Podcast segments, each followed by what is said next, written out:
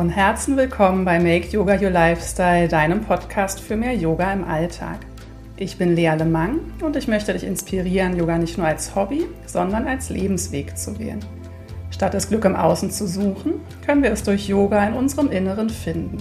Wie das geht, erfährst du in diesem Podcast.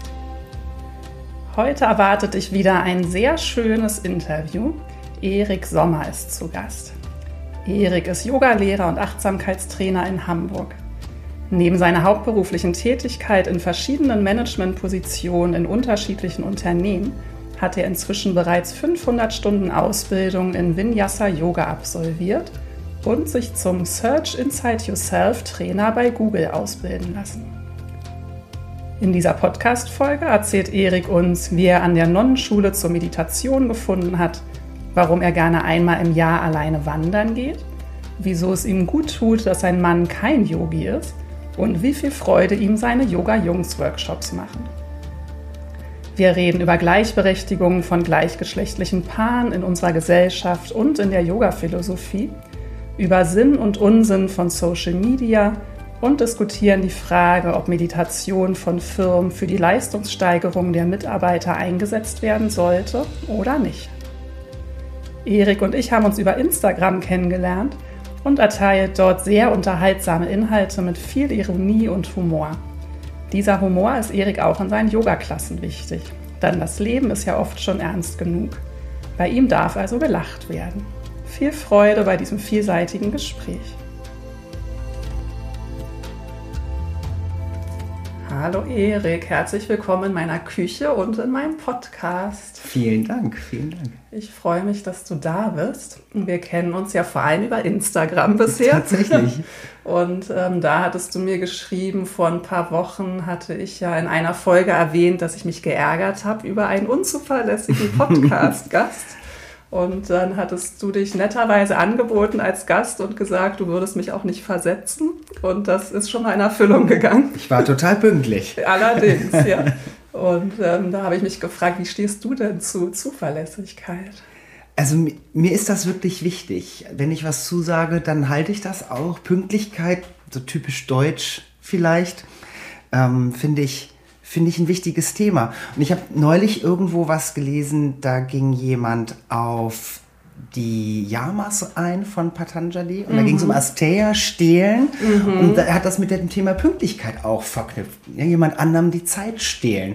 Fand ich eine ganz spannende, ganz spannende Sache mal so zum drüber nachdenken. Total. Ja. Ich habe nämlich auch das Gefühl, dass es schon was sehr Yogisches ist, mhm. wenn man halt einfach das tut, mhm. was man sagt. Ja. Es ist aber auch alles so unverbindlich geworden. Ja. ja. Auch wenn man sich mit Leuten verabredet, ja, vielleicht und ich guck mal. So immer nach dem Motto, wenn ich Lust habe oder sich nicht was Besseres auftut. Ja. So, und das, ähm, nee, ist nicht so meins. Da freue ich mich, dass wir diesen Wert schon mal gemeinsam haben. Sehr schön. Und darüber ja zueinander gefunden haben. Ja, genau. Ähm, auf Instagram habe ich dann auch mitbekommen, dass du kürzlich eine Auszeit hattest und da hast du mich auch so schöne Fotos gepostet aus Portugal vom genau. Wandern. Was war denn der Anlass für diese Auszeit und wie hast du die verbracht? Ja, ich habe nach knapp fünf Jahren meinen Job gewechselt mhm. und habe äh, das Glück gehabt, letztes Jahr Mitte November meinen letzten Arbeitstag zu haben und erst im April, also jetzt gerade kürzlich mit meinem neuen Job anzufangen. Das heißt, ich hatte genau 20 Wochen frei, was sich irre lange anfühlt in Woche ja. 1 und was unglaublich wenig ist in Woche 18. Wow, also okay. das ging wirklich ganz schnell und ich habe dann, klar, Vorweihnachtszeit, da ist natürlich auch irgendwie viel los und ich habe tatsächlich auch ein paar Wochen gebraucht, um wirklich runterzufahren. Der letzte Job war recht anstrengend und ähm, habe mich echt einfach um mich gekümmert, viele Wochen lang und war habe ein bisschen Sport gemacht, wo ich sonst eigentlich nicht so unbedingt sportlich unterwegs bin und bin dann im März nochmal wieder wandern gegangen. Ich mache das alle paar Jahre, dass ich alleine eigentlich am liebsten vier Wochen losgehe. Toll. Das ging jetzt auch wegen der Jahreszeit und so und ich wollte jetzt nicht groß wegfliegen ins, in, in die Sonne, ähm, ging es jetzt eben nur zweieinhalb Wochen und war auf der äh, Rota Vicentina in Portugal unterwegs. Also einmal die portugiesische Küste runter bis unten zur Algarve. Und Traum. wie hast du dann gewohnt? Hattest du irgendwie ein Zelt dabei oder ein Unterkünfte? Nee, genau. Also man kann da nicht so wirklich gut zelten, weil das alles ein Naturschutzgebiet ist und man da eigentlich nicht zelten darf. Mhm. Außerdem wollte ich nicht auch noch ein Zelt schleppen. Glaube. Und ich habe dann immer so ein, zwei Tage vorher mir eine Unterkunft gebucht. Das war jetzt noch so ein bisschen Anfang der Saison, da hatte noch nicht alles auf, aber man hat immer was gekriegt. Sei es eine Pension, ein Hotel. Ähm, manchmal haben die auch genau für solche Leute ähm, so ein bisschen Massenunterkünfte, wobei ich schon drauf stehe, mein eigenes Zimmer zu haben. Kann ich, ich schlafe gern ja. alleine, wenn ich dann unterwegs bin. Kann ich gut verstehen, ja. geht mir auch so. Genau. Genau, und dann habe ich herrlich da zweieinhalb Wochen schon Frühling, schon fast Sommer mitgenommen. Herrlich, yes. und warst den ganzen Tag draußen. War den ganzen Tag draußen, bin so 260, 280 Kilometer gelaufen. Toll, das hat richtig Spaß gemacht, ja. Und was schätzt du so sehr an diesem Wandern? Ich glaube, das ist eine Kombination. Also zum einen schaltet sich bei mir beim Wandern das Hirn sehr schnell aus. Ja, ich weiß nicht, ob es meditativ unbedingt ist, aber ähm, ich erinnere mich in der Regel auch abends nicht unbedingt mehr daran, was ich den ganzen Tag gesehen habe. Ich bin dann wirklich auf Nulllinie im Hirn. Mhm. Ja, und das ist einfach echt toll. Ähm, manchmal nimmt man natürlich auch Gedanken mit und kaut die so einen Tag mal durch. Das ist auch ganz schön. Und dann kann man sie auch gehen lassen. Das ist der eine Punkt. Das andere ist das Thema ähm, diese Aktivität und draußen sein. Ich bin eigentlich ein Büromensch mhm. und dann wirklich zweieinhalb Wochen am Stück äh, jeden Tag mehrere Stunden unterwegs und laufen. Das ist körperlich einfach toll und anstrengend, also auch eine Herausforderung für so jemand wie mich. Und ich glaube, der dritte Punkt ist auch das ein bisschen das Thema Alleine sein. Mhm. Ja, das genieße ich dann auch sehr. Ähm, man trifft natürlich zwischendurch Leute, was dann auch wieder super ist, aber genauso trennt es sich dann auch wieder und man ist sehr viel mit sich. Ja. Und das ist die ersten Tage finde ich das immer etwas schwierig.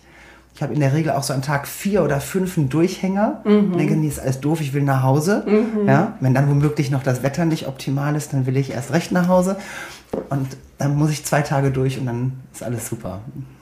Und machst du dann auch noch Yoga oder ist das dann quasi gar nicht mehr nötig, wenn man den ganzen Tag in der Natur ist? Ähm, also diesmal habe ich tatsächlich auch relativ viel Yoga noch gemacht mhm. und ähm, ich sehe zu, dass ich meine Meditationspraxis behalte und da auch mich morgens tatsächlich sogar eher mehr noch als zu Hause dann auch hinsetze. Ah, okay. Ist bei dir der Fokus auf eher auf der Meditation in deinem täglichen Leben oder auf der körperlichen Praxis? Für mich persönlich tatsächlich auf der Meditation. Mhm. Körperliche Praxis ist dann durch die Klassen, die ich unterrichte. Mhm. Ähm, aber dass ich für mich selber in der Klasse war, ist leider viel zu wenig. Ich war gestern Abend zum ersten Mal gefühlt seit Monaten Ach, wieder in einer Klasse, zwei Stunden lang. Es war großartig, hat unglaublich Spaß gemacht. Wo warst du dann? Du darfst ruhig Werbung machen. Ich darf Werbung machen, das mache ich gerne. Ich war bei der lieben Eva im La Casita de Yoga. Die hat einen Workshop gemacht, die haben die Krähe gemacht. Mhm. Ähm, und das hat richtig Spaß gemacht. Ach, ja. schön. Und das Studio würde ich auch gerne mal. Es ist ja gar nicht so weit weg. Nee, genau. Und ich war noch genau. gar nicht da. Kommst du samstags morgen 10.30 Uhr zu meiner Klasse? Ah ja, zum Beispiel. Stimmt, da habe ich sogar Zeit. genau. Gut zu wissen. Genau, immer gerne. Schön. Genau. Kannst natürlich auch zu jeder anderen Klasse kommen. Da sind natürlich, natürlich nur gute Klassen. Ja. ja. Dann, ähm, ich weiß ja tatsächlich noch gar nicht, äh, wie du überhaupt zum Yoga gekommen bist. Mhm. Ähm, weißt du noch, wann du so das erste Mal Erfahrungen oder Berührungspunkte mit Yoga gemacht hast? Ich glaube tatsächlich, dass ich im Gegensatz zu vielen anderen zuerst Berührung mit Meditation hatte. Ah ja. Ich war auf einer Darf man Nonnenschule sagen? Naja, dann wissen alle, was gemeint ist. Also ja. ich war auf einer Nonnenschule äh, auf dem Gymnasium. Ähm, Aber äh, Mädchen und Jungs gemischt, zusammen. War gemischt okay. und die mhm. wurde auch nur in Anführungsstrichen von dem Orden geleitet. Es gab auch ein paar Schwestern im, Schu im, im äh, Lehrdienst, aber da waren auch genug weltliche Lehrer. Und da gab es, da gab es einen Meditationsraum und das hatte natürlich dann immer alles irgendwie einen christlichen, katholischen Hintergrund eher. Aber da ist man tatsächlich schon so mit 12, 13, 14 mit dem Thema so ein bisschen in Berührung gekommen. Mhm. Und dann bin ich vor, ich würde sagen, 15, 20 Jahren übers Bikram tatsächlich zum Yoga gekommen. Also ich Ah, habe ja. mit Bikram-Yoga angefangen. Okay. Und diese erste Klasse werde ich, also wer das nicht kennt, Bikram, ja, dieses äh, Hot Yoga oder wie auch immer man das nennen möchte, ungefähr 40 Grad. Und beim Bikram sind es dann eben eine feste Reihenfolge von Posen, anderthalb Stunden lang, immer die gleichen. Das war für mich damals der Grund, dahin zu gehen, weil ich dachte, dass man zum Yoga eigentlich nur gehen kann, wenn man einen festen Kurs mitmacht. Das war meine Vorstellung damals. Und da ich nicht wusste, wie ich das zeitlich hinkriegen soll, dachte ich, Bikram ist super, ist immer das Gleiche. Gehst du hin, wann du Zeit hast. So, musste ich nicht an einen Kurs binden. Man lernt ja dazu mit der Ja. Zeit. Und ich werde das nie vergessen, diese erste Klasse, ich, Mr. Unsportlich, in diesen 40 Grad äh, Temperatur da, mit einer langen Jogginghose. Oh je, oh Gott. Ich leide jetzt du, schon. Die konntest ja- du ausbringen nachher. Ich habe in Ja. meinem Leben noch nicht so geschwitzt. Und das habe ich ein paar Jahre gemacht, ähm, relativ regelmäßig. Hast du das körperlich gut weggesteckt? Ja. Weil ich hatte häufig Schwierigkeiten. Mein Herz hat danach immer noch so lange gepumpt und ich habe danach auch noch ewig lange geschwitzt. Ich ja, man schwitzt da auch noch stundenlang nach. Also das Ja. Mhm. ging mir auch so. Aber ich fand das toll. Also mir hat das richtig Spaß gemacht. Und das ist ja wirklich nur körperlich. Da bist du ja, Ja. dann gar nicht irgendwie meditativ oder also außer über die körperliche Bewegung. Ähm, und das hat mir wirklich großen Spaß gemacht und dann irgendwann nicht mehr. Dann war das Okay. irgendwie raus und dann habe ich auch eine Weile erstmal nichts gemacht. Und dann bin ich wieder eingestiegen, bin zu verschiedenen Yoga-Klassen gegangen und habe dann relativ schnell den Rappel gekriegt, habe gesagt, nee, jetzt musst du richtig ran mal an das Thema und habe eine Yogalehrerausbildung gemacht, ohne Wow. überhaupt die Idee zu haben zu unterrichten. Das war überhaupt nicht das Ding. Ich, das zieht sich so ein bisschen durch mein Leben, dass ich immer wieder neue Sachen lerne, ohne auch vielleicht unbedingt was damit zu machen. Ich hätte mal fast eine Heilpraktiker äh, Prüfung abgelegt. Also ich habe eine abgelegt und bin ordentlich durchgerasselt. Okay. Und dann habe ich weitergelernt, habe festgestellt, ich kriege es nicht in meinen Kopf und habe dann aufgegeben. Ah, ja. Aber ich suche mir immer wieder so neue Sachen. Und dann habe ich diese Ausbildung gemacht und habe dann tatsächlich während der Ausbildung schon angefangen zu unterrichten. Ah ja. Ganz zufällig. Dann hat's dich gepackt. Genau. Ähm, wo hast du denn die Ausbildung gemacht? Was Im war Damgood Yoga hier. Ah, ja. Mhm. Genau. Bist du ein Hamburger Jung eigentlich? Nee, Okay. aber ich bin jetzt seit etwas über 20 Jahren in Hamburg. Also Okay. fast die Hälfte meines Lebens bin ich in Hamburg. Insofern würde ich mich jetzt schon fast als Hamburger bezeichnen. Darf man ja, glaube ich, nicht, ne? Ah ja, die Hamburger sehen es wahrscheinlich Zweite Generation, glaube ich, muss man sein. Mindestens. Nee, genau. Ich komme eigentlich aus Essen und habe im, im Sauerland gewohnt und in Reutlingen studiert, war zwischendurch in den USA und jetzt seit 20 Okay. Jahren in Hamburg. Okay, wow. Genau. Und dann hattest du die Ausbildung gemacht, direkt angefangen zu unterrichten, Genau. hat dich offenbar ganz schön gepackt. Genau, genau. Also das ist für mich ein toller Ausgleich neben meinem normalen Bürojob. Ich, ähm, ich weiß gar nicht, ob ich Vollzeit-Yoga-Lehrer sein möchte. Ja, ich hatte das, in der Auszeit jetzt, dass ich viel ähm, ausgeholfen habe und eingesprungen bin, weil ja auch alle Corona hatten. Da wurde immer jemand gesucht. Da habe ich sehr Mhm. Ja. viel unterrichtet, manchmal dreimal am Tag. Und dann muss man sich schon echt motivieren. Also ich finde, man unterschätzt das, wie anstrengend das ist, diese Energie in der Klasse zu halten. Das ist ja gar nicht unbedingt das Körperliche, aber wirklich die Energie zu halten und dafür zu sorgen, dass die Leute eine tolle Klasse, eine tolle Erfahrung haben. Und dreimal am Tag fand ich schon happig, muss ich echt sagen.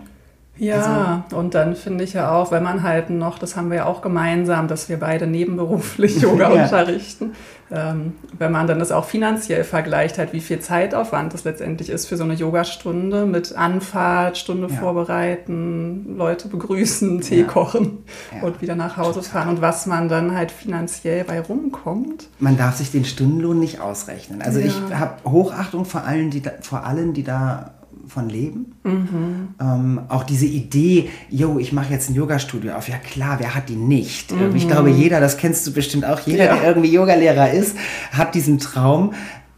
In einer Stadt wie Hamburg, wo du die Mieten hast, wie sie eben sind, kann sich das meiner Meinung nach nur dann rechnen, wenn du eben auch selber ausbildest. Ja, Und das finde ich dann manchmal auch sehr gewollt.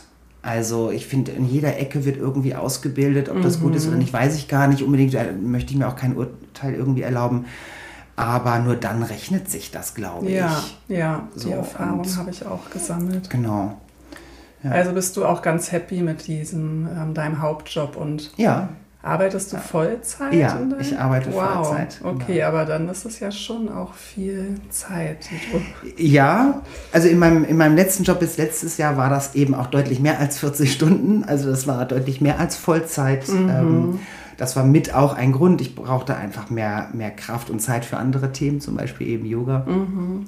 Und habe jetzt die große Hoffnung, dass sich das in meinem neuen Job besser miteinander verbinden lässt. Und bislang sieht das, sieht das sehr gut aus. Okay. Und natürlich aber auch toll, genau wie bei dir, zu wissen, ich bin eben auf das Geld jetzt nicht unbedingt angewiesen, was durchs Yoga-Unterrichten reinkommt. Das ist schön und natürlich ist das, ist das eine, auch eine wichtige Sache. Ähm, aber ich muss das nicht auf Teufel komm raus machen, um meine Miete bezahlen zu können. Ja, man kann mit viel mehr Leichtigkeit genau. Yoga unterrichten genau. und hat halt nicht diesen Stress, wenn ich mal krank bin, nee. ähm, verdiene ich nichts nee, oder genau. so. Ich finde auch dieses, also ich glaube, neben Vollzeit, das würde ich wahrscheinlich nicht packen.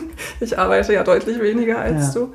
Aber dieses Zweigleisige gefällt mir ja auch sehr gut. Ich unterrichte ja aber auch gar nicht so viel. Also, naja, es sind jetzt drei Klassen die Woche, die ich unterrichte. Ja. So, ne? Eine ist montags abends, eine samstags vormittags. Das kollidiert nicht mit dem Job und dann mache ich noch einmal die Woche, gebe ich Firmen-Yoga online. Ähm, und das funktioniert, das kriegt man ganz gut hin. Mhm. Genau. Und was wir ja auch gemeinsam haben, dass wir jetzt beide die 300-Stunden-Ausbildung kürzlich abgeschlossen Ganz haben. Ganz genau. Also Ganz dieses, genau. dass du immer mehr weiterlernen willst, mhm. zieht sich anscheinend auch durch. ja. Da habe ich tatsächlich letztes Jahr mit angefangen, im, ich glaube, im übelsten Stress in meinem Job. Wow. Habe ich damit angefangen und alle haben sich an den Kopf gefasst, du bist auch total bekloppt, ja. jetzt dir noch das ans Bein zu binden. Habe mir allerdings explizit was gesucht, wo ich mir selber die Zeit einteilen konnte. Mhm. Und ähm, als dann klar war, ich bin raus aus dem Job und habe dann die viereinhalb Monate Zeit, habe ich gesagt, okay, und da schließt du das dann jetzt ab, habe das Ganze also in knapp acht Monaten, glaube ich, dann gemacht. Mhm. Den meisten Teil irgendwie zwischen Weihnachten und Ende Februar. Fleißig, genau. fleißig. Genau. Ja, und das hat auch tierisch Spaß gemacht. Also auch da wieder viel Neues gelernt. Was war ähm, da für ein Schwerpunkt oder welche Yoga-Richtung? Mm, es war Vinyasa, was mhm. mein Schwerpunkt ja eh ist. Und das ist, war eine amerikanische Schule von mhm. einem äh, Ehepaar, die sind so in den 50ern. Ein ganz spannendes Pärchen. Äh, ich finde die beiden wirklich toll. So, gefühlt so ein bisschen alt-hippie, aber irgendwie auch nicht. Mhm. Sind äh, in den USA relativ bekannt und deren Schwerpunkt ist, ähm, Musik mit reinzubringen. Ah, ja. Das heißt, die machen sehr viel, also nicht selber mit, mit, mit Instrumente spielen in den Klassen, aber die produzieren selber eben auch Musik, sind eher so ein bisschen elektronisch unterwegs. Die ganzen mhm. Familienunternehmen, also alle, mhm. die, der Sohn und die Schwiegertochter und alle machen da irgendwie mit und ähm, legen deswegen explizit auch Wert darauf, dass die Klassen immer mit Musik unterlegt sind, haben auch so ein paar Stile mit reingebracht, wo man wirklich im Takt sich äh, bewegt in den mhm. Posen. Ganz spannend, Hölle zu unterrichten, super anstrengend. Glaube ich. Ähm, ich glaube, für die Leute, die mitmachen müssen, wahrscheinlich auch, aber ja. wenn man es dann auch noch erzählen muss dabei, ähm, äh, das war super, hat, hat wirklich großen Spaß gemacht. Ja. Magst du für die Hörer nochmal sagen, was man unter Vinyasa versteht und was so dein, weil du gerade meinst, so, das ist deins, ja, genau. wie ist denn so ja. Yoga bei dir? Ja, also beim Vinyasa halten wir halt grundsätzlich die Posen ja nicht unbedingt ewig lang, sondern fließen eher mit der Atmung von einer Pose in die andere. Mhm. Ähm, ich finde es immer ganz schön, wenn man wenn man diese Flows aufeinander aufbaut, also immer noch ein bisschen was dran basteln, dann wieder von vorne anfangen. Ich finde, das gibt dieses,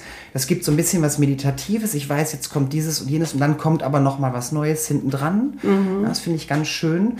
Ähm, das heißt, es ist eher, eher dynamisch. Bisschen Cardio-Yoga vielleicht. Mhm. Und ich würde auch sagen, dass meine Klassen wahrscheinlich in der Regel schon ein bisschen schweißtreibend sind. Mhm. Also ich habe immer offene Klassen bislang, die sind also nicht auf ein spezielles Level abgestimmt und ich gucke dann natürlich immer, wer ist da und, und wie, wie sind die Leute so drauf und passe dann entweder an oder biete Optionen an für die Leute, die ein Stück weitergehen wollen in irgendeiner mhm. Pose. Es ist immer ganz spannend, wenn dann die Leute, die vielleicht noch gar nicht so weit sind, unbedingt jede Option mitmachen müssen. Das finde ja. ich dann immer so ein bisschen schade. Ich hatte mal jemanden, der sich oder die sich bitterlich beschwert hat am Ende der Klasse. Es wäre viel zu anstrengend gewesen, die aber jede Option, die ich genannt habe, mitgemacht hat. Und da kann ja. ich dann auch nicht helfen. Also erste Regel beim Yoga ist meiner Meinung nach, achte auf dich selbst. Auf jeden Fall, so, ne? selbst in die Selbstverantwortung ja. kommen. Genau. Ja.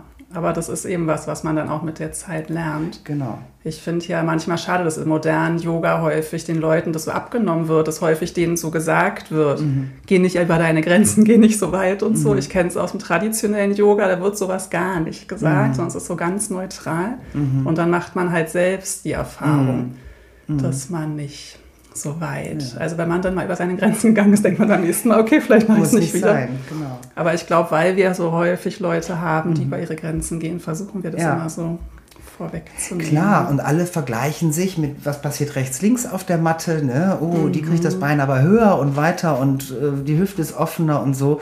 Und ich hole ganz oft in meinen Klassen Leute auch zurück aus einer, aus einer Option. Sag ich, nee, komm, pass auf, geh du mhm. doch mal hier eine mhm. Stufe zurück. Also du, mhm. du bist noch gar nicht in der Grundpose drin. Du musst jetzt nicht die Drehung oder was auch immer so doll verstärken, obwohl du gar nicht den Oberkörper aufrichten mhm. kannst. Als Beispiel, so ein Klassiker finde ich immer, ja. eine Drehbewegung, wo die Leute in sich zusammengesunken sind. Ja, stimmt. Ja. Ähm, fässt du denn schon wieder an beim Unterrichten? Ja, ah, ja. ja. ich bin ein Anfasser. Ja. Ähm, ich frage tatsächlich vorneweg, also die, die ich kenne, da weiß ich Bescheid, aber ich kündige vorher an, gerade wenn neue da sind, dass ich rumgehe und anfasse und wer das nicht möchte, soll es bitte sagen. Hat sich noch keiner getraut zu sagen, nein, ich möchte das nicht. Man weiß ja immer nie auch, ähm, ob die Leute das dann auch wirklich sagen würden. Ich selber genieße das sehr, mhm. körperlich assistiert zu werden. Ähm, ich halte mich, aber es gibt ja auch Leute oder Yoga-Lehrer und Lehrerinnen, die dann sehr lange an einer Person sind und sehr viel an denen rummachen. Das mache ich in der Regel nicht, obwohl ich das selber bei mir auch schon mal mag. Aber gerade wenn die Klasse voll ist, gucke ich eher, kann ich jedem so ein bisschen was, dass jeder so ein bisschen vielleicht was Neues an sich entdeckt in der Klasse, ähm, wo, ich, wo ich ein bisschen unterstützen kann. Ja. ja. Aber ich bin ein Anfasser. Ja. Dann war es sicherlich schwierig zu Corona-Zeiten, wo wir das nicht durften, oder? Ja, das war schade. Es war ja eh, ne? man, man klebt, auch, man wir sind das ja auch jetzt gewohnt, seit zwei Jahren klebt man so vorne auf der Matte fest. Ja? Mhm. Also in meiner ersten Ausbildung ähm, war ganz klar die Ansage runter von der Matte. Du hast da vorne eigentlich nichts verloren, außer du willst gerade was ganz Besonderes zeigen. Ja. Und ich merke, wie man sich, wie ich mir das angewöhnt habe, diese zwei Jahre. Und da jetzt langsam Kamera, wieder, ne? genau durch die Kamera, vorne, genau. Ja. Und, und jetzt gerade wieder lerne, von meiner Matte runterzukommen. Ja, und ja. Äh, das, äh, das ist noch ein Weg wieder zurück tatsächlich. Ja. Ich heute gerade wieder festgestellt. Ja. Wie bist du dann sonst so durch die Corona-Zeit gekommen? Also, du hast ja gesagt, es war beruflich stressig. Warst du die ganze genau. Zeit im Homeoffice dann? Wir, ich war von Tag 1 äh, komplett im Homeoffice. Ich habe fast zwei Jahre am Küchentisch gesessen. Oh, wow. Ja. Wahnsinn. Ja. Also wir durften nicht mal richtig in die Firma. Mhm. Ähm, die waren da sehr vorsichtig und ich glaube, nach anderthalb Jahren durften wir wieder, aber auch nur ausnahmemäßig und es war aber auch keiner da. Also ist bis heute auch so in der Firma, dass, dass kaum jemand vor Ort ist, weil das eben gut auch funktioniert äh, mhm. von zu Hause. Ähm, genau, aber da, da saß ich wirklich am Küchentisch. Ja. Und du lebst ja mit deinem Mann zusammen. Genau. War der auch zu Hause? Also ja, der arbeitet eh von zu Hause. Okay. Ähm, der hat allerdings ein Büro, mhm. deswegen habe ich den Küchentisch. Okay. So. Und ich war tatsächlich von morgens bis abends in Videokonferenzen in der Regel, acht bis zehn Stunden jeden Tag. Mhm. Und äh, wenn er dann mal einen Kaffee wollte, musste er immer, er rannte ständig durchs Bild und musste dann, da habe ich mir, nee, jetzt kannst du gerade nicht die Kaffeemaschine anmachen, das ist zu laut. So.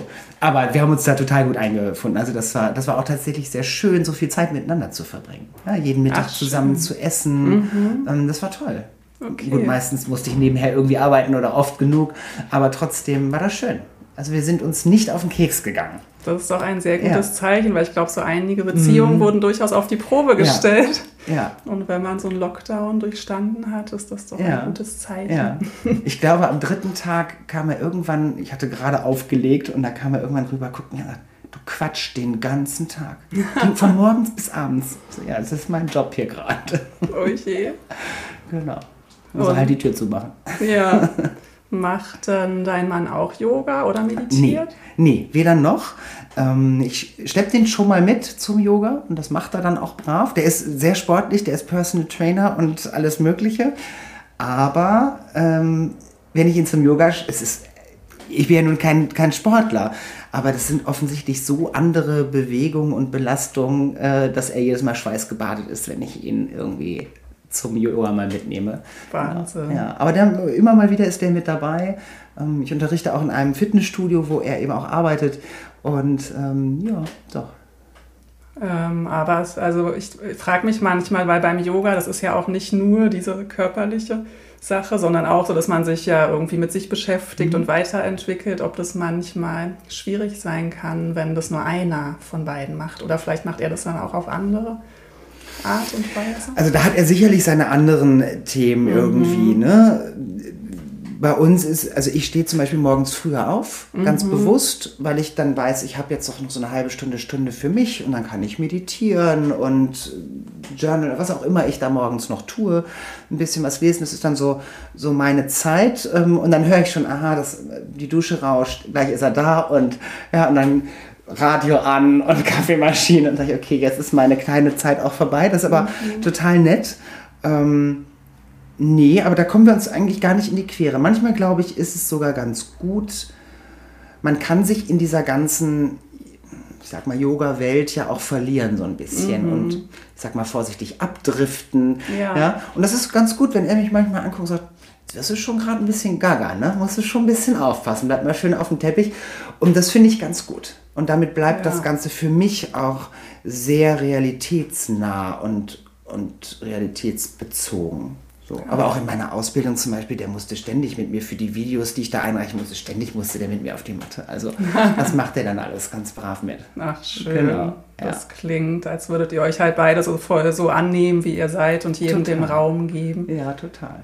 Ja. Und ich weiß total, ich finde schön, was du gesagt hast. Ähm, manchmal erdet einen das so, mhm. auch mit Nicht-Yogis mhm. zusammen zu sein. Ja, total. Das äh, geht mir auch so. Ja. Und genauso eben auch der Job. Ich finde auch noch diesen anderen Job zu äh, mhm. haben, kann einen auch erden, mhm. weil ich habe nämlich manchmal auch so eine Yoga-Overdose, mhm. so ein bisschen, mhm. wenn man sich nur mit Yoga-Leuten mhm. umgibt. Ja, dann ist man in so einer Bubble irgendwie. Ne? Ja. Das kann ja ganz schön sein, ähm, aber diese Balance ist halt wichtig. Ja. Ähm, wie lange seid ihr dann schon verheiratet? Wir sind seit 2004 verheiratet, also 18 Jahre. Wow. Also verheiratet darf man dann nicht sagen, es ist eine eingetragene Partnerschaft. Äh, okay. Heiraten geht ja erst seit, weiß nicht, zehn Jahren oder so, dass es ja. gleichgestellt ist mit der Ehe. Das haben wir auch noch nicht umtragen lassen. Okay. Es war mal die Diskussion, äh, Piet sagte, komm, wir tragen das um. Ich, aber wenn dann mit einer ordentlichen Hochzeitsfeier. Mhm. Ich finde, wir könnten mal wieder. Ja. Und dann kam Corona und vielleicht lassen wir das irgendwann, machen wir das und äh, heiraten einfach nochmal richtig ja. ordentlich. Ich finde große Feiern toll. Ja, klingt schön. Genau.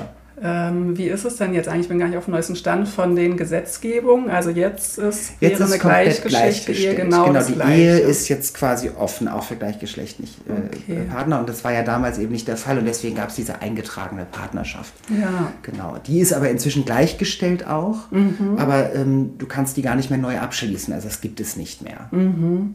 Aber wer sie hat, hat sie halt.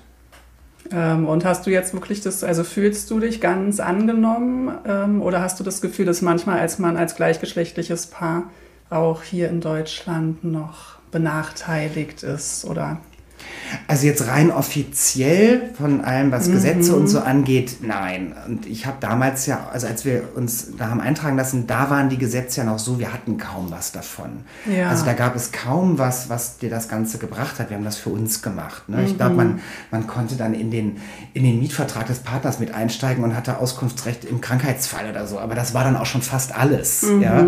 Und über die Jahre wurde da ja eins nach dem anderen irgendwie mit dazugepackt. Ähm, alles über Klagen beim Bundesgerichtshof, weil die Gesetzgebung in Deutschland da damals ja keine Gesetze gemacht hat dazu. Mhm. Frau Merkel wollte das ja nicht und da wurde eben Gesetzgebung per Bundesgerichtshof äh, dann äh, gemacht. Okay. Bisschen schade, aber gut.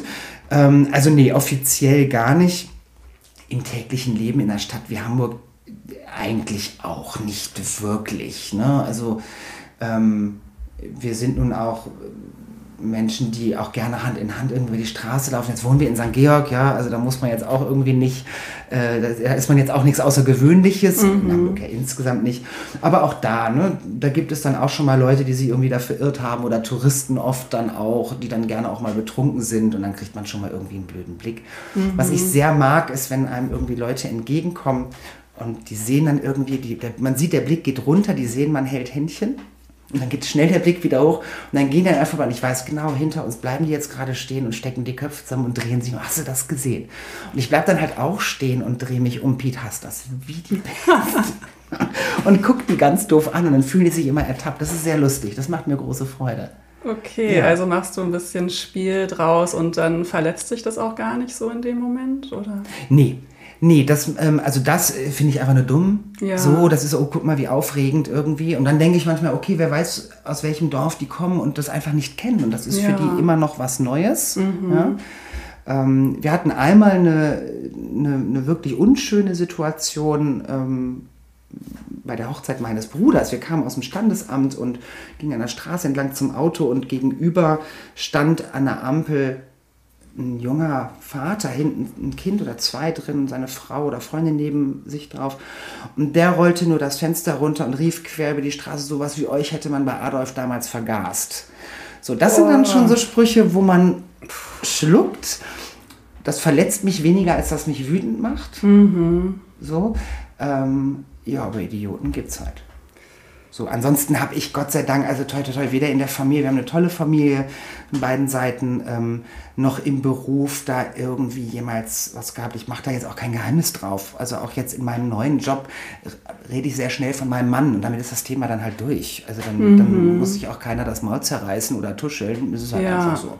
Das ist schön. Ich finde ja auch, wir sollten in einer Welt leben, wo sich halt überhaupt niemand mehr outen müsste und ich habe manchmal, ich habe so das Gefühl bei so Teenager-Kindern in meinem Bekanntenkreis, dass es sich auch tatsächlich verändert, dass sich da jeder einfach irgendwie einmal bewusst fragt, ähm, als welches Geschlecht identifiziere ich mich dann und mit welchem Geschlecht möchte ich dann eine Partnerschaft mhm. eingehen und dass sich da so jeder drüber unterhält mhm. und dass es vielleicht gleicher wird. Aber, ich hoffe das. Ich ja. hoffe das, dass die es einfacher haben, für sich einfach. Ja. Ne? Weil das ist ja schon dann so eine Phase in der Pubertät, wenn du nicht genau weißt und merkst, irgendwie bist du anders. Mhm. Das ist nicht einfach. Und das ja. finde ich toll, wenn das heute für die, also hört sich jetzt so fürchterlich alt an, ja, aber äh, toll, wenn das heute für, für die Kinder und Jugendlichen einfach nicht mehr so ein Ding ist. Hoffen mhm. wir, dass die Eltern da genauso smart dann sind und sicherlich in den Großstädten ja. leichter, auf dem Land noch nicht ja. so und natürlich in anderen Ländern auch noch ja. mal ganz anders. Genau. Das wäre für mich zum Beispiel ein Thema, ich würde nicht in ein Land reisen, wo Homosexualität verboten ist. Also vor allen Dingen nicht, also weiß ich nicht, sowas wie Ägypten, wo es wirklich schlimme Gesetze dann irgendwie gibt, schlimme Strafen. Ähm, so gern ich da vielleicht mal hinwollen würde, wäre für mich ein No-Go. Ich habe auch von einem ähm, Frauenpaar aus dem Bekanntenkreis gehört, die in der Türkei waren. Die haben da ganz schlimme Erfahrungen mhm. gemacht.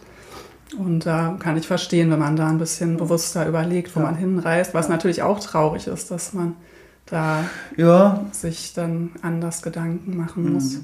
Da geht es mir jetzt auch dann weniger darum, dass ich da irgendwie Angst habe, sondern eher so, ich muss da jetzt auch nicht wirtschaftlich irgendwie was hinterlassen. Ja, so. dass man das gar nicht unterstützen möchte, ja. ja. ja. Ähm, wenn es dir zu persönlich ist, kannst du es ja sagen. Ja. Aber wie war es dann bei dir, als du Teenager warst? Hattest du dann irgendwann so das große Outing oder?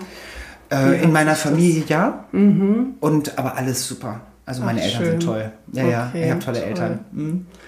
Das klingt ja richtig gut. Ja. Das freut mich. Ähm, in der Yoga-Szene wird ja auch manchmal so diesem traditionellen Yoga vorgeworfen, so ein bisschen homophob zu sein. Ich hatte da einmal eine Begebenheit mit einem Lehrer, von dem ich eigentlich dachte, der wäre sehr weise. und der meinte, dass man in der Schwulsein wäre ja okay, hat er gesagt, aber ähm, in der Yoga-Tradition würde man ja von der Vereinigung von Shiva und Shakti sprechen. Mhm. Shiva das männliche, Shakti das weibliche. Und es ginge ja schon darum, dass Mann und Frau zusammengehören, hat es so interpretiert und meinte, dass ja schon dann irgendwas nicht stimmen würde. Mhm. Und ähm, wenn man so in Balance wäre, dann wären eben Mann und Frau zusammen. Mhm. Ich interpretiere das natürlich ganz anders. Also ich habe ähm, auch von anderen Lehrern zum Glück gehört, dass die halt dieses Shiva und Shakti auf Energien beziehen, mhm. weibliche und männliche Energien und dass das gar nicht ums Geschlecht geht. Mhm. Aber sind dir dann schon mal irgendwie in der Yoga-Szene oder wenn du dich mit der Philosophie beschäftigt hast, da so Sachen nee, aufgefallen? Nee, gar nicht. Okay Gar nicht. Ich meine, klar, wenn du in die, also jetzt in der Szene überhaupt gar nicht, wenn du dir die Schriften und so anguckst und in die Mythen und sowas abtauchst, was äh, so ein kleines Fable von mir gerade ist, da geht es ja natürlich immer um Mann und Frau, so wie, mhm. so wie in allen alten Geschichten, die ja. hunderte oder tausende von Jahren alt sind. So, Punkt. Ähm, ich glaube, das darf man dann auch nicht über, überbewerten. Aber ja. ich habe da in der, in der Yoga-Szene noch nie irgendwie komische Erfahrungen oder so gemacht. Gar nicht. Das freut mich zu hören. Ja. Und du verurteilst auch nicht die Yoga-Philosophie dafür. Nein, man muss das ja auch alles immer im Kontext der Zeit sehen, wann ja, sowas entstanden ist. Ne? Ja. Ähm, ist halt immer die Frage, wie lege ich das heute aus? Also nehme ich, mhm. nehme ich sowas wörtlich, nehme ich die Bibel, das Alte Testament wörtlich? Sicherlich nicht. So, mhm. ne? Und, ähm, oder hoffentlich nicht. Und gerade was du auch erzählt hast, ist ja ganz spannend, weil in der, in der Tradition, in der yogischen Tradition, würden dann ja Frauen auch kein Yoga machen. Ja, so, ja, das wird also, ja auch häufig der Tradition genau, vorgeworfen. Ja. Aber auch das finde ich eben auch, muss man im Kontext genau, der Zeit sehen, genau. weil damals die Frau ja auch noch eine ganz andere genau. Rolle hatte. Genau, und wenn ich mir dann so das Beste, was für mich gerade schön ist, rauspicke aus der Tradition und sage, okay, das eine finde ich toll, das andere finde ich doof, ist halt auch nicht echt irgendwie. Ja. ja?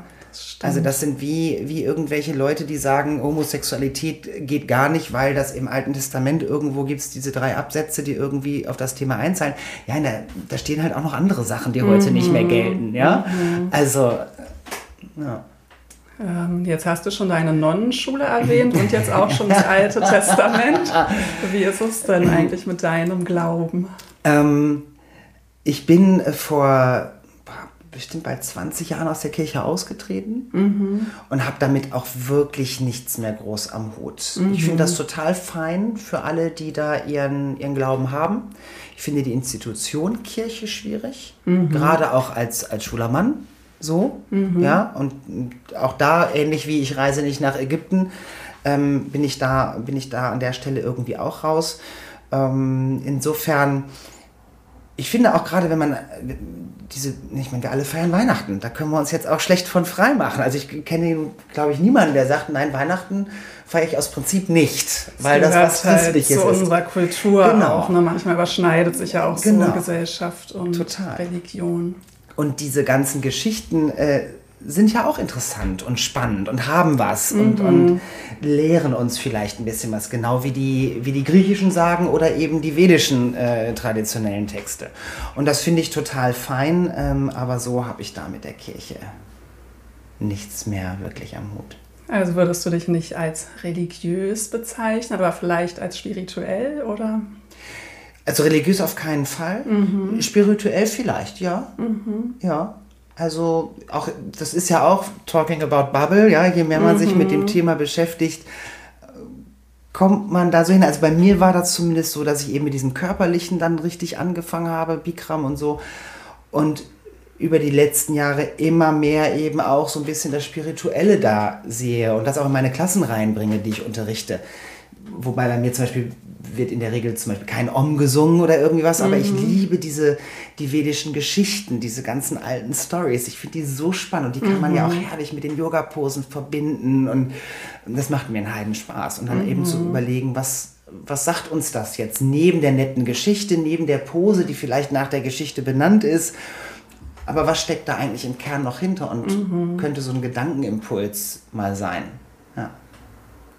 Dann habe ich ja auch gelesen, du bist nicht nur Yoga-Lehrer, sondern auch Achtsamkeitstrainer und hast da ja auch noch so eine spannende Weiterbildung gemacht, Search Inside Yourself Teacher. Ganz genau. Magst du mal genau. erzählen, was es damit auf sich hat? Das mache ich gerne. Ähm, Search Inside Yourself kennt man in Deutschland noch gar nicht so ganz dolle, glaube ich. Mir war es ganz neu. Mhm.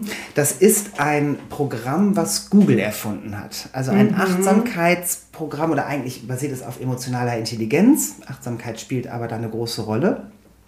Und unterm Strich haben die sich angeguckt, warum funktionieren manche Teams eigentlich besser als andere. Das war Googles Ansatz vor, mhm. ich glaube, zehn Jahren ungefähr. Mhm. Und Google, klar, was machen die? Die analysieren Daten. Mhm. Also haben die sich hunderte von Teams angeguckt und analysiert und haben geguckt, was sind die Faktoren, die dafür sorgen, dass bestimmte Teams besser laufen als andere. Und waren dann irgendwann neben den klassischen Sachen, die alle auch erwartet haben, äh, eine sinnvolle Arbeit, äh, ein spannendes Thema, die richtigen Skills, die richtigen Leute. Aber das Top-Thema war das, was die genannt haben, psychologische Sicherheit. Nämlich die, das, das Gefühl für das gesamte Team, dass sie echt sein können, dass sie Fehler machen können und dass die einen guten Umgang miteinander haben. Mhm. Und dann sind die hingegangen und haben sich überlegt, wie kann ich das fördern, dass ich so einen Umgang bekomme. Und dann waren die sehr schnell bei emotionaler Intelligenz. Und wenn ich bei emotionaler Intelligenz bin, und dann gehen die sehr wissenschaftlich vor, bin ich sehr schnell bei dem Thema Achtsamkeit, weil mhm. ich muss erstmal mit mir selber achtsam sein, bevor ich die Achtsamkeit gegenüber anderen entwickeln kann. Und das ist eine Grundlage für emotionale Intelligenz. Ähm, da wäre jetzt wieder Daniel Goleman zu zitieren aus den 70ern, der Erfinder dieses Begriffes emotionale Intelligenz, der auch mitgewirkt hat an dem Programm. Mhm. Und dann haben die daraus ein Zweitagesseminar entwickelt, was letzten Endes einen riesigen Baukasten an Meditationstechniken mitbringt. Ah, Eigentlich ja. ist es das auch für dich als jemand, der sich ja auch mit dem Thema gut auskennt, alles keine neuen Sachen, mhm. aber komplett säkulär, also nichts mit irgendwelchen spirituellen Geschichten, sondern wissenschaftlich basiert. In dem Programm oder dem Programm liegen zwei Dutzend wissenschaftliche Studien zugrunde, die durch das Programm auch so führen. Und dadurch ist es natürlich super zugänglich für Leute, die eigentlich mit dieser ganzen Thematik nichts am Hut haben. Ja. So. Und ich bin dahin gegangen vor ein paar Jahren, äh, habe das Wochenendseminar mitgemacht oder dieses Zwei-Tage-Seminar und war ganz begeistert und habe dann kurz darauf mitbekommen, dass die wieder ausbilden. Die bilden mhm. nicht so ganz oft aus, jetzt gerade auch gar nicht mehr erstmal und ähm, hatte dann das Glück, da mitmachen zu dürfen. Und dann wurden, waren wir 120 Leute aus der ganzen Welt. Wow. Ja, waren unter anderem eine Woche äh, in Barcelona zusammen. Nein, mhm. gar nicht, war in Lissabon, nicht in Barcelona. In Lissabon waren mhm. wir. Und ähm, die zweite Woche in Lissabon war dann leider in der Zeit, als Corona war. Das war dann alles online. Und dann ging das über zwei Jahre, glaube ich, die Ausbildung. Ach, okay, so genau. tief geht es ja, ja, dann auch. Ja, ja, mhm. also sehr amerikanisch, ne? Also auch wirklich, wie präsentiere ich das Programm selber, ähm, mhm. ähm, so, also das sehr spannend auch. Mhm. Ähm, und unterrichte das auch jetzt so nebenher. Ähm, mhm. An Firmen oder eben manchmal auch äh, öffentlich. Ich habe auch ein, zwei öffentliche Seminare schon mal gemacht. Ähm, an meiner alten Firma unterrichte ich zum Beispiel auch da auch mhm. weiterhin. Und dann machen wir so ein, zwei Runden im Jahr und da haben wir jetzt schon, ich glaube, über 20 Prozent der gesamten Belegschaft äh, geschult. So, finde ich eine spannende, spannende Sache. Und das Feedback ist da auch echt gut. Das sind dann immer so zwei Tage. Beziehungsweise wenn man es online macht, strecken wir es meistens eher über drei, vier Tage. Mhm. Und dann gibt es vier Wochen lang ähm, quasi so eine Art Challenge, also so eine Festigungsphase. Und dann treffen wir uns nochmal nach vier Wochen für ein Stündchen ähm, ist wirklich toll, ist ein super Programm, finde ich wirklich gut. Und die Unternehmen interessieren sich dafür, weil die Arbeitnehmer dann wahrscheinlich ähm, produktiver werden oder stressresistenter? Klar, oder? klar. Also es geht natürlich letzten Endes um Stressresistenz mhm. und um, um, um Produktivität. Mhm. Auch wenn das jetzt in dem Programm selber nicht so genannt wird, aber klar. Mhm. Ich habe auch am Anfang überlegt, ist das eigentlich schön irgendwie? Also ist das, ist das eine gute Sache, dass es so ist? Letzten Endes bringt dieses Programm aber eben für dich in dem Umgang mit anderen Leuten, sei es jetzt bei der Arbeit oder privat, so viel, ja. dass ich es einfach gut finde. Und wenn es den Menschen was bringt ja. und die Firmen meinen, sie, sie machen das jetzt, damit sie selber was davon haben, ist doch fein, ist doch super, verliert ja genau. keiner dran. Ich habe mir die Frage nämlich auch schon gestellt, weil es ja immer häufiger wird, dass halt große Unternehmen dann plötzlich auch Meditation ja, Ja, genau. Und wo ich immer denke, hm, ob, ob die, also am Anfang war ich da sehr kritisch, weil ich dachte, die nutzen irgendwie so diese spirituellen Dinge, mhm. um eigentlich dann leistungsfähiger mhm. zu werden. Aber wenn es den Leuten gut tut, ist ja. mir doch eigentlich egal, wenn da hinten raus auch ein Benefit für die Firma vielleicht bei rauspurzelt. Ja. Ähm, Im Gegenteil, kann ja auch schön sein. Also wenn das dafür sorgt, dass die Atmosphäre bei der Arbeit eine bessere ist. Ja, eben. Das letztendlich ist wahrscheinlich so die erste Motivation fast ein bisschen egal, aber es ist halt total wertvoll, wenn die Menschen genau. Zugang dazu finden. Genau. Und ich kann mir vorstellen, dass die Motivation des Einzelnen dann ja auch eine andere ist. Ja, genau. Und das ist wirklich, und dadurch, dass du eben diesen Stempel Google hast und so weiter, ist das für viele Unternehmen, ist die, ist die Eintrittsschwelle halt relativ niedrig. Ja. ja es kommt nicht so esoterisch daher. Ja. Ähm, Gerade in der IT-Branche ist es ein Thema, was manche auch schon kennen. SAP ist da schon seit Jahren mit unterwegs. Die haben ihre eigenen Trainer auch in-house. Mhm. Die Telekom, VW, also da machen so viele große Unternehmen auch richtig, richtig Alarm mit inzwischen. Ich finde das eine gute Sache. Ja, letztendlich ähm, erreicht so Meditation, Spiritualität Menschen, die da sonst eben genau. gar nicht ähm, hinkommen genau. würden. Und das genau. kann ja vielleicht auch tatsächlich dazu führen, dass sich so das ganze Arbeitsleben ein bisschen verändert und die Menschen eben anfangen, mehr auf sich genau. zu achten. Aber wie bei allen Sachen ist es da natürlich auch so, du machst zwei Tage so einen Workshop, dann wirst du noch vier Wochen begleitet und dann musst du selber schwimmen. Und das ist halt ja. dann immer der kritische Punkt, ne? ja. wo dann die Frage ist, bleiben die Leute wirklich dran? Da muss man sich halt auch dann in den Hintern treten. Klar, aber der ein oder andere wird sicherlich Feuer gefangen genau. haben und das dann genau. weitermachen. Ja. Also ich sehe das an, an einigen Firmen, da bilden sich dann nachher auf einmal Meditationsgruppen, die sich jede Woche treffen. Toll. So, ja, ja. super. Ähm, du hast ja auch so eine schöne Workshop-Reihe, die Yoga Jungs. Mhm. Und wie der Name schon sagt, kann man sich denken, dass das Yoga für Männer ist. Ganz genau. Ähm, warum findest du denn, dass es Yogakurse extra für Männer geben sollte? Ja. Warum bietest du das an?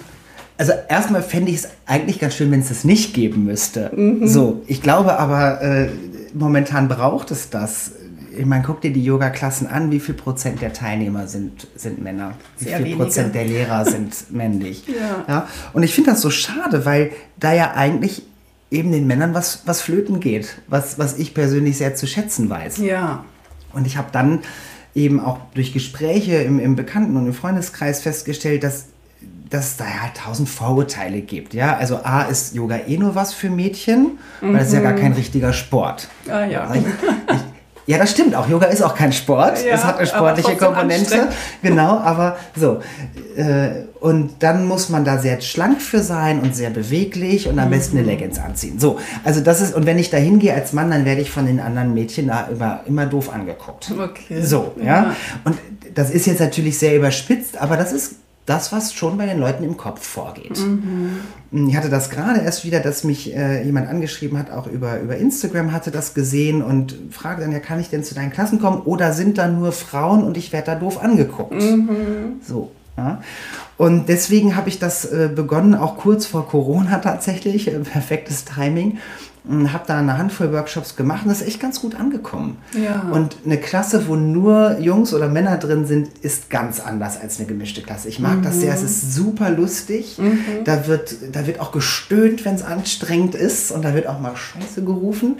ja, und das finde ich, das ist sehr echt. Ja. Mm, und da ist auch so ein ich habe den Eindruck, dass da ein bisschen weniger dieses, dieser Blick nach links und rechts auf die Matte ist und ach, guck mal, wie weit kann der denn sich verbiegen? Mhm. Was ich bei Frauen öfter sehe, ja. gefühlt. Ja, Frauen neigen oft sich genau. dazu, sich zu vergleichen. Ja. ja. Und das ist da irgendwie ein bisschen anders das, und, und ich mag diese Atmosphäre sehr. Mhm. Ja. Aber oft genug kriege ich darüber dann auch Leute einfach in die Klassen rein, in die normalen Klassen, ja. weil es jetzt auch nicht so regelmäßig stattfindet. Mhm. Aber einfach, dass viele auch, die noch nie mit Yoga in Berührung gekommen sind, sagen, das mache ich mal zwei, drei Mal, dann bin ich so in den Grundlagen drin, dann traue ich mich in eine Klasse. Mhm. So, ne? Und ich mag das wirklich sehr. Wir hatten gerade wieder einen Workshop hier in der Yogi-Bude. Mhm. Ähm, das war wirklich, wirklich ganz toll. Ja. Schön. Das klingt aber auch so, als würde es Sinn machen, dass ein Mann diesen Kurs gibt, weil ich bin manchmal schon drüber gestolpert, dass auch Frauen Yogakurse für Männer mhm. anbieten. Was hältst du denn davon? Gar, ich halt,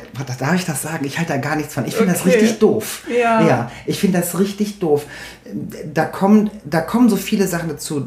Das eine ist rein einfach von, von der Atmosphäre. Mhm. So. Ähm, ich weiß auch nicht, ob die ja, gut, nee, das wäre jetzt doof. Also, das müssten die Männer ja sagen, ob sie es doof finden, wenn da vorne eine Frau mhm. steht. Dazu kommt, dass das ja auch anatomisch durchaus einen Unterschied macht. Ja? Mhm. Also in der Regel haben die Männer nicht so eine offene Hüfte wie eine Frau. Zum ja. Beispiel. Ja, also guck dir Männer an, die im Schneidersitz sitzen, sondern mhm. sind die. Knie an den Ohren. Mhm. Ja, und der Rücken ist krumm. Ja. Das ist einfach so an vielen Stellen, jetzt sehr verallgemeinert. Ähm, wenn ein Mann auf dem Bauch liegt, muss er auf andere Körperteile achten als eine Frau. Ja. So, ja. Und das sind alles so Sachen, ähm, wo ich das einfach nicht unbedingt passend finde. Also ich würde jetzt zum Beispiel auch nicht unbedingt Schwangerschafts-Yoga unterrichten wollen. Ich habe auch noch nie gesehen, dass ein Mann Schwangerschafts-Yoga oder einen Yogakurs für Frauen angeboten hat. Ja. Ich glaube, das fänden Frauen auch total merkwürdig. Ja, ne? Oder, oder Prä-, Postnatal würde ich jetzt auch nicht machen mhm. wollen irgendwie. Ja. ja? Ähm, letzten Endes ist es wahrscheinlich doof, letzten Endes ist es wahrscheinlich egal aber gefühlt ist das irgendwie, und gerade das, ich hatte schon mal, dass sich Frauen angemeldet haben für die Yoga-Jungs, ja. Und dann okay. hat das Yoga-Studio die angerufen und sagt immer, Mädels, das ist nur, ja, ihr seid aber doch hier total diskriminierend.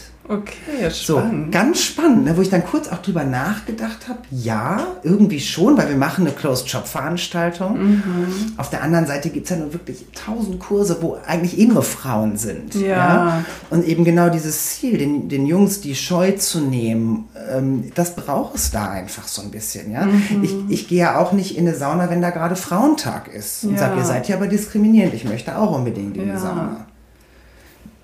Also ist nicht so ganz einfach. Ja. Ich, ich mag die Yoga Jungs, das ist ganz toll. Ja, ja. das hört sich auch richtig nett ja. an, wenn du von erzählst. Ja. Dann hoffe ich ein paar Hörer. Ich habe zwar auch viele Frauenhörer, aber ich habe auch Männerhörer. Jawohl, kommt vorbei. Und, wir haben gerade noch keine neuen geplant und es gibt immer was zu essen. Ach. Bei den Yoga Jungs gibt es immer was zu essen. Mhm. Okay. Ich, ich back immer. Wow, mhm. das ist ja gut. Mhm. Mein, in meinen Workshops gibt es immer was zu essen eigentlich. Ich habe backen lassen von meiner Mama bei meinem letzten Workshop. Du backst ja, selber. Ich back selber, ja. Genau. Ähm, was wir ja schon gesagt haben, wir haben uns ja über Instagram kennengelernt. Mhm. Das heißt, Instagram hat ja viel Schönes, mhm. aber manchmal ist Social Media auch durchaus ähm, kritisch zu betrachten. Mhm. Ähm, ich finde aber dich da sehr bereichernd. Also ich folge dir gerne, weil du hast sehr, sehr unterhaltsame Videos. Und ich habe das Gefühl, dir macht das viel Freude. Aber wie stehst du denn so zu Social Media und vielleicht auch speziell Yoga mhm. auf Social Media? Also erstmal finde ich das irre, wie viel Zeit man verdengeln kann, wenn man da unterwegs ist. Also mhm. wenn ich diese mhm. Reels heißen, die anschmeiße, dann ist auch eine Viertelstunde weg, sehr schnell. Ja. ja, also ich bin da echt, weiß nicht, ob ich süchtig bin, aber es ist schon, äh, es ist schon echt ein Zeitfresser und ich bewundere immer die Leute, die sagen, sie machen jetzt mal so eine Off-Zeit. Ich habe eine, eine, eine Yoga-Lehrer-Kollegin, die sagt jetzt neulich, sie hat sich so eine App installiert, sie kann Instagram jeden Tag nur 15 Minuten aufmachen. Ah, okay. Ich habe diesen ich Reminder mir. Ich ja. habe einen Reminder, der sagt mir Bescheid, wenn ich 30 Minuten auf Instagram ja. war. Aber man muss dann nicht aufhören. Bei ihr ist nach 15 Minuten okay. Ende geändert. Ja, das ist natürlich. Ähm, finde ich schon hart. Also ich, ich finde es total spannend. Ich selber, wenn ich, wenn ich konsumiere, ähm, das ist ja einfach seichte Unterhaltung. Ja? Das, ja. Das, das nimmt einmal kurz raus, man schaltet ab, man muss eben gucken, dass man die Uhr vielleicht im Auge behält. Ähm, es kann einen total inspirieren. Manchmal sehe ich da ja. Sachen, die ich wirklich toll finde. Eben, es gibt ja auch wertvolle Inhalte. Genau. Ähm, und dieser, diese Jagd nach Follower sind wir mal ehrlich, da können wir uns alle wahrscheinlich auch nicht so ganz von freisprechen. Ne? Klar, ja, man freut sich, gesehen werden, man freut kommen. sich. Ja. Hm, wie gesagt, ich habe jetzt Leute, die kommen zu meinen Yoga-Klassen, weil sie mich da gesehen haben. Ich kenne die Leute nicht. Toll, das finde ich natürlich richtig super. Ja, dann macht es Sinn ja. halt. Ne? Aber ich möchte jetzt da A, nicht mein Privatleben in, in, in, in epischer Breite ausleben. Mhm und, ähm, und jeden Tag 15 Mal was posten, weil dann kriege ich mehr Follower. Das wäre mir viel zu mhm. anstrengend. Mhm. Ich hatte eben jetzt auch in der Zeit, wo ich diese Auszeit hatte, habe ich mir so ein paar Gedanken gemacht und wie du schon sagtest, äh, meine Sachen da, ich, ich bin da eher so ein bisschen auf der lustigen oder leichteren Seite unterwegs. Mhm. Ich glaube, so bin ich auch einfach, so sind auch meine Klassen. Mhm. Es darf gelacht werden und man muss auch nicht immer alles so ernst nehmen. Mhm. So. Und da habe ich so ein paar Sachen jetzt einfach für mich gefunden, die ich da ganz gut irgendwie unterbringe. Vielleicht auch mal so ein bisschen Philosophie da mit reinzunehmen, wo ich denke, das sind Sachen, die finde ich einfach spannend, mit denen beschäftige ich mich selber. Aber ich habe jetzt auch keine Lust, da drei Stunden am Tag zu investieren. Die Zeit ja. habe ich dann auch nicht. Da ist mir nee. anderes wichtiger. Und dann habe ich ja auch in dieser Zeit angefangen, so ein bisschen YouTube äh, zu bedienen, mhm. einfach um da, ähm, weil ich auch da gehört habe von Leuten, Mensch, wir bräuchten noch mal so Einsteigergeschichten oder ähm, Details, wie ist eigentlich, wie geht eigentlich der Krieger so wirklich und worauf muss ich alles achten? Also das, was man, wenn man einen Flow unterrichtet, ja oft sehr schnell übergehen muss. Mhm. Also so ein bisschen Alignment vielleicht und da habe ich jetzt angefangen, einfach Videos zu machen. Und mir macht das einen Heidenspaß. Also mir macht es einfach Spaß. Ja. Ich möchte damit keine Yoga-Klassen ersetzen, deswegen mhm. sind das auch mhm. keine langen Videos. Mhm. Ähm, Aber es macht mir einfach, einfach echt Spaß. Genau. Aber das ist jetzt gerade noch ganz frisch. Also das ist jetzt ja, ein paar Wochen oder so. Ich werde natürlich alles verlinken, damit die Leute das Da freue ich mich. Dankeschön. können. Ja klar, gerne. Und es ist ja, wenn man dann halt diesen Rücklauf aber auch bekommt, das ist ja auch so schön, weil es ist ja so ein Mittel, da kann man halt Sachen teilen, eben die sich für dich stimmig anfühlen. Und Ja. darüber können dann halt Leute, die das mögen, sind dann halt auch die passenden Genau. Leute für deine Kurse und Genau, Workshops. genau. Und ich glaube, man sieht mich im Internet so, wie ich halt auch wirklich bin. Also sowohl von der Art her als halt auch vom Aussehen. Ich bin halt nicht 25 und habe einen Waschbrettbauch. Ja, ist halt nicht Ist so. aber trotzdem ein attraktiver, Ach, sportlicher vielen Mann. Dank. Sportlich weiß ich nicht so ganz.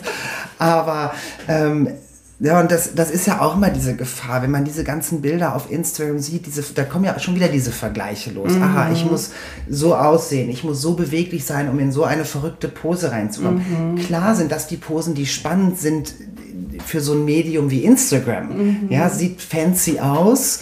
Ähm, wie oft machst du fancy Posen in deiner Yoga-Praxis? Nie, seltenst. Ja. also gestern war ich bei einem Workshop, da haben wir mal Krähe gemacht. Ich wüsste nicht, wann ich zuletzt Krähe in einem normalen Kurs gemacht habe, in einer Ja. normalen Klasse.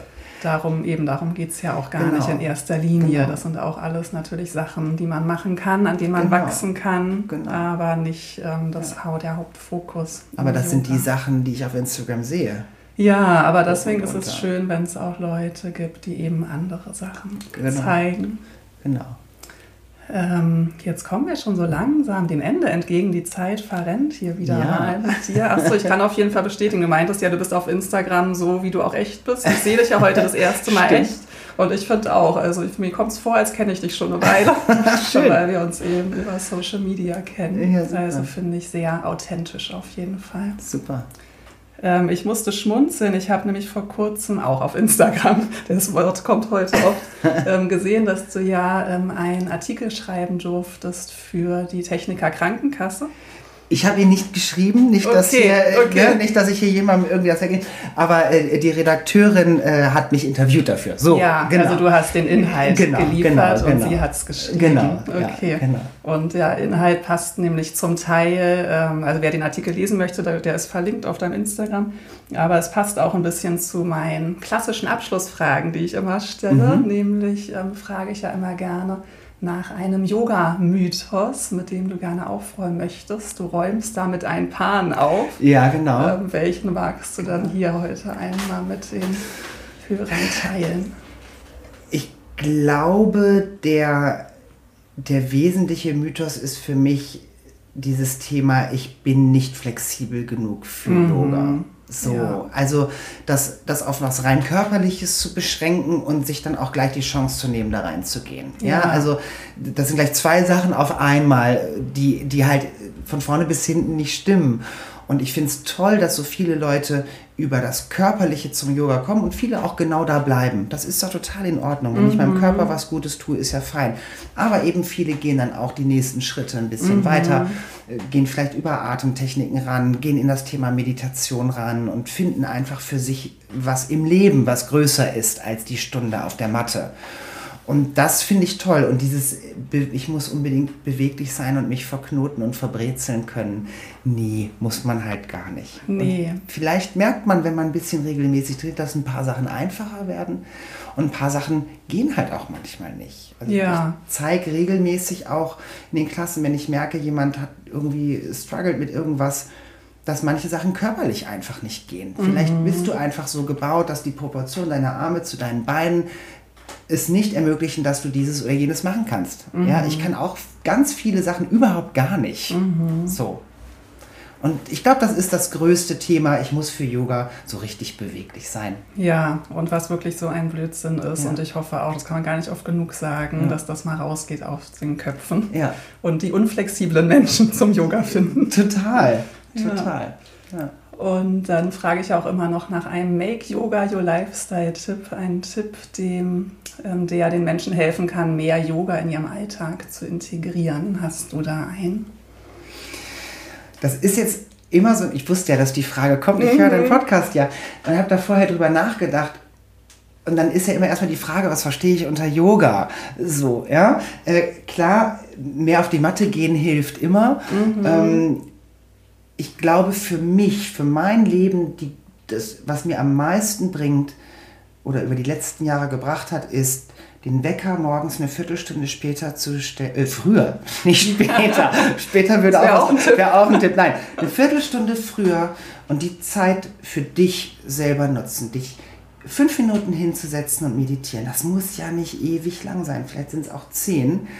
Und vielleicht nochmal, ich bin inzwischen ein bisschen ein Fan von so Journaling-Geschichten mhm. geworden. Dir einmal ein Blatt Papier nehmen oder ein hübsches Buch und aufschreiben, drei Sätze, wofür bist du dankbar, was war gestern toll oder das kann man auch abends sehr schön machen, so um den Tag irgendwie positiv abzuschließen, weil wir sind ja auf, wir haben ja diesen Negativity Bias immer in uns mhm. drin, einmal auf die positiven Sachen zu gucken. Ich, finde, das ist ganz viel Yoga, dich mit dir selber zu beschäftigen, jetzt nicht in einem egoistischen Sinne, sondern zu gucken, wo stehe ich gerade, zur Ruhe zu kommen. Ich glaube, das ist das, was mir am meisten gemacht hat. Setzt euch, setzt euch mit euch hin. Ja, und gerade auch dieses Morgens finde ich auch ja. total wertvoll, weil halt, wie du in deinen Tag startest, ja. bestimmt die Qualität vom total. Rest des Tages. Total. Und wenn man sofort einfach Wecker klingelt und loshetzen, ja. das ist halt einfach nicht so ein angenehmer Start. Also ich stehe inzwischen in der Regel eine Stunde früher auf, als ich müsste. Wow, äh, das ist früher, toll. Ja. Nicht, dass ich wieder falsch gesagt habe. Nein, früher. Genau. Ja, das ist echt super. Und um wie viel ist das dann normalerweise? Sechs. Ah ja, das ist eine gute Zeit zum Aufstehen. Ja. Und hast du eigentlich eine ganz bestimmte Meditationstechnik, die du dann praktizierst? Nicht wirklich in der Regel. Ich sitze einfach. Ich mhm. sitze einfach mit mir. Mhm. Genau. Und ähm, fokussiere meine Atmung. Das ist eigentlich ja. das, was ich in der Regel mache. Ähm, inzwischen äh, integriere ich ein bisschen Pranayama, also Atemübung mhm. mit rein. Mhm. Äh, mache erst 10 Minuten Atemübung, dann nochmal 10 Minuten Meditation hinten dran. Genau. Ich freue mich sehr über dieses schöne Gespräch mit dir. Ähm, fehlt dir noch irgendwas jetzt zum Abschluss? Möchtest du noch was loswerden? Ich glaube, wir haben über so viel gesprochen. Ja. Ich wüsste nicht. Nö. Sehr Vielen schön. Dank. Ich danke dir vielmals für deine Zeit. Vielen Dank, sehr Und gerne. Dann bis hoffentlich ganz bald. So machen wir das.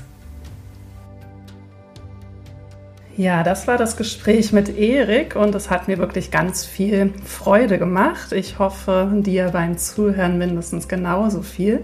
Ich war ganz fasziniert von der Energie, die Erik hat, dass er schafft, neben seiner anspruchsvollen beruflichen Situation auch noch äh, so viel tollen Yoga-Content zu schaffen und so schöne Workshops zu kreieren und Klassen zu unterrichten und das alles kommt so humorvoll und leicht rüber. Das finde ich wirklich super schön zu sehen.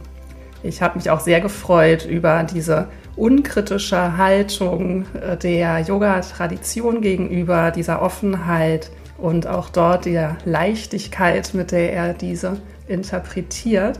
Und ich freue mich einmal mehr, dass ich diesen Podcast habe, weil ich darüber einfach ganz, ganz tolle Menschen kennenlerne. Ja, ich fühle mich auch jetzt nach dem Interview richtig gut, obwohl ich eigentlich noch ein bisschen angeschlagen war von Corona und dachte, ich bin danach vielleicht ganz müde und muss erstmal wieder ein Schläfchen machen. Ich merke, meine Stimme wird jetzt langsam etwas brüchig, aber ansonsten fühle ich mich richtig energievoll und fröhlich. Und ich finde, wie man sich fühlt, nachdem man Zeit mit einem Menschen verbracht hat, sagt immer ganz viel aus. Und es ist ein ganz schönes Zeichen, wenn man mit viel Energie aus einer Begegnung geht.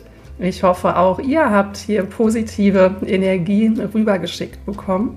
Ich freue mich ganz doll, wenn ihr bei Erik auf seinen Kanälen vorbeischaut, die ich euch verlinkt habe. Ich freue mich, wenn ihr für den Podcast eine positive Bewertung dalasst, wenn ihr uns einen Kommentar vielleicht bei Instagram schreibt oder auch persönliche Nachrichten, wie euch das Gespräch gefallen hat. Und es ist immer super schön, auch Feedback zu hören. Vielen Dank fürs Zuhören und hoffentlich bis ganz bald. Vielleicht sehen wir ja uns in einer von Eriks Yoga-Klassen. Bis dahin.